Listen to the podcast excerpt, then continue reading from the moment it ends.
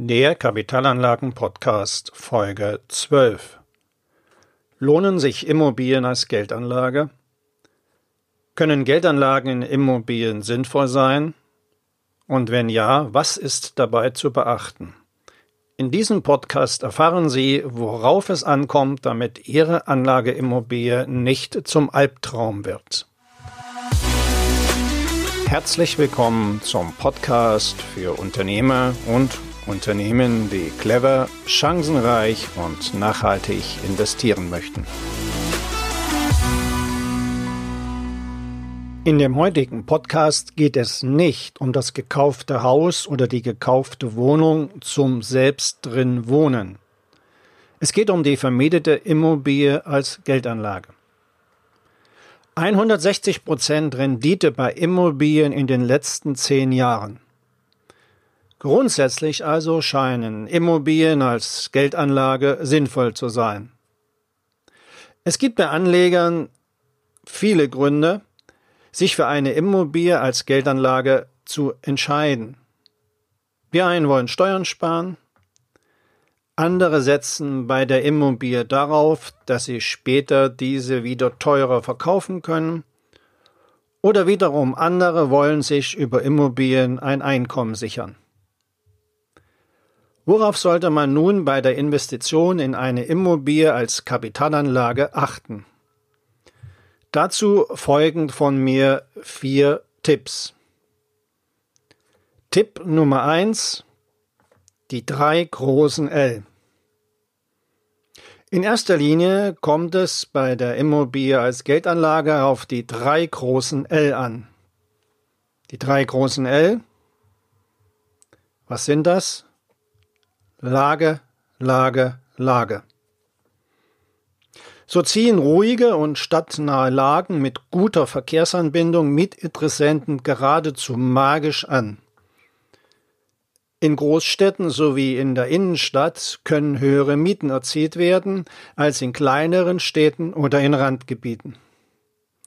Allerdings sind in Großstädten die Kaufpreise auch wesentlich höher als in Kleinstädten oder Randgebieten. Wirtschaftlich interessant sind deshalb sich entwickelnde Groß- und Universitätsstädte mit einer starken Knappheit des Wohnungsangebotes.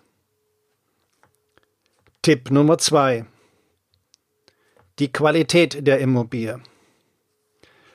Das Baujahr und vor allem der Zustand der Immobilie sind für die Qualität entscheidend. Sanierungsbedürftige Immobilien kosten Geld. Unterschätzt werden darf auch nicht der Instandhaltungsbedarf bei einem Haus oder einer Eigentumswohnung als Kapitalanlage.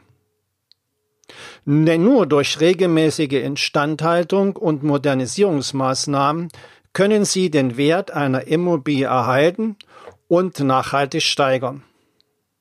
Einmal ein paar Kostenbeispiele.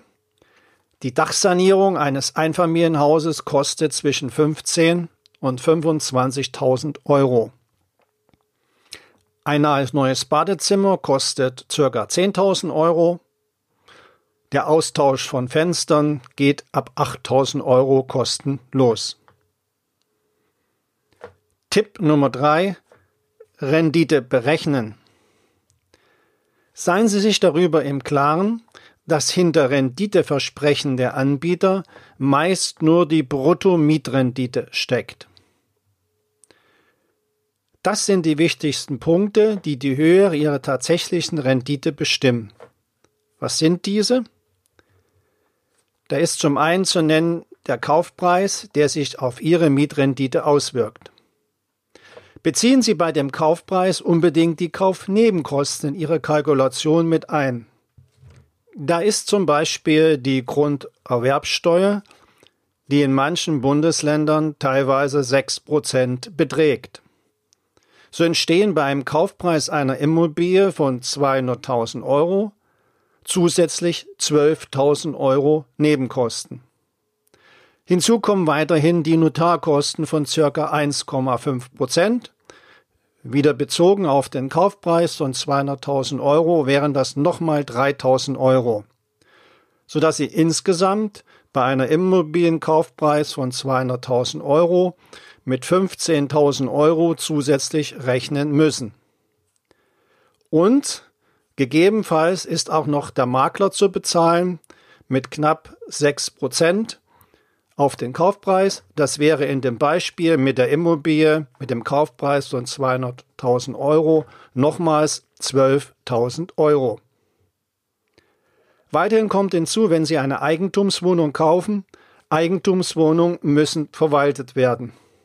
Halten Sie daher die Verwaltungskosten möglichst gering.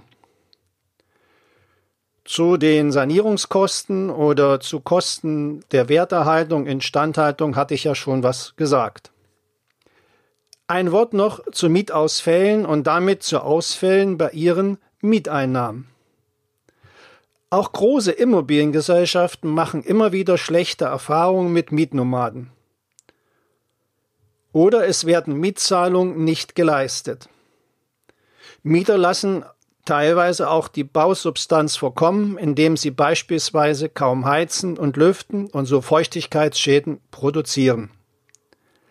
Lassen Sie daher Mietverträge durch einen Fachanwalt prüfen, kalkulieren Sie Mietausfälle in Ihre Renditeberechnung mit ein.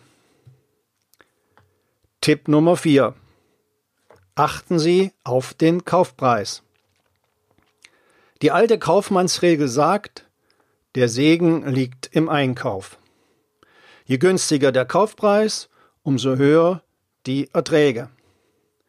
Seien Sie vorsichtig bei strukturschwachen Gebieten. Trotz eines attraktiven Kaufpreises ist dort das Leerstandsrisiko und damit der Ausfall Ihrer Einnahmen hier oft besonders hoch. Und noch ein Special-Tipp. Kaufen Sie niemals eine Immobilie als Kapitalanlage mit dem Gedanken, dass die so sein muss, als ob Sie selbst drin wohnen. Eine preisgünstig erworbene zwei bis drei Zimmerwohnung in guter Lage in einer prosperierenden Groß- und Universitätsstadt lässt sich besser vermieten als eine schicke und tolle 130 Quadratmeter große Wohnung. Noch ein paar Gedanken zu Corona und dem Immobilienmarkt. Die letzten Jahre sind die Kaufpreise der Immobilien den Mieten davongelaufen. Schon heute liegen die Mietrenditen mit Glück bei 1%. Die große Nachfrage nach Immobilien in Großstädten, die niedrigen Darlehenszinsen und die Geldanlage in Sachwerte haben die Preise nach oben getrieben. Ich persönlich denke, es wird der Zeitpunkt kommen, dass der Wirtschaftseinbruch durch Corona spürbar ist. Dann wollen die Verkäufer einen Kaufpreis haben, den die Käufer nicht bereit sind zu bezahlen. Wir werden sehen, was passiert. Kurz zusammengefasst. Erstens, auch bei Immobilien gilt die goldene Kapitalmarktregel. Investieren Sie nicht ihr gesamtes Kapital in eine Anlageform. Bedenken Sie auch, durch den Kauf einer Anlageimmobilie ist Ihr Geld langfristig gebunden. Daher zweitens, setzen Sie also nicht ausschließlich auf eine Immobilienrendite.